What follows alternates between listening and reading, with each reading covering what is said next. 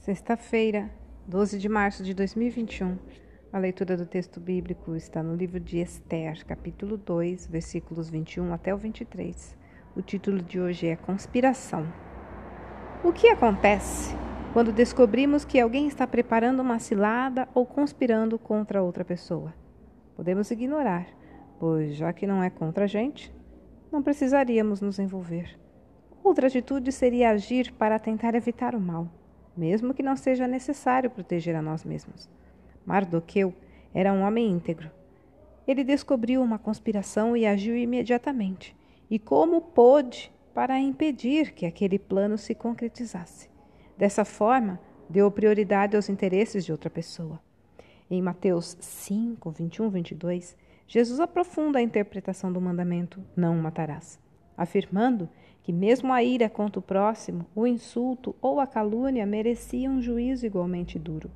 Jesus deixa claro que precisamos nos reconciliar com as pessoas e evitar todas as formas de mal uns contra os outros. Haverá consequências para quem maquina fazer mal ao próximo. Conspirar contra alguém, seja de qualquer forma, mostra que a pessoa está longe, muito longe de Deus.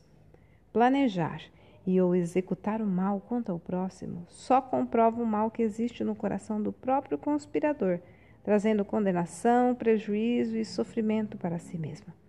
Deus procura pessoas altruístas como Mardoqueu, que não agiu em busca de recompensa, como nós também não devemos fazer. Mas, no tempo certo, ele recebe reconhecimento por sua boa ação. Deus nunca se esquece do bem que fazemos aos outros secretamente. Afinal, Jesus também disse: O que vocês fizeram a alguns dos meus menores irmãos, a mim o fizeram. Assim, nossa maior recompensa é agradar ao Senhor. Por fim, ainda vale lembrar: se alguém quisesse nos prejudicar, com certeza também gostaríamos que outra pessoa nos ajudasse.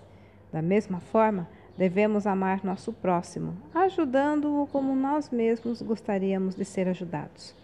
Olha, agir para beneficiar e proteger o próximo é seguir o exemplo de Jesus. Texto retirado do presente diário da Rádio Transmundial, edição 24.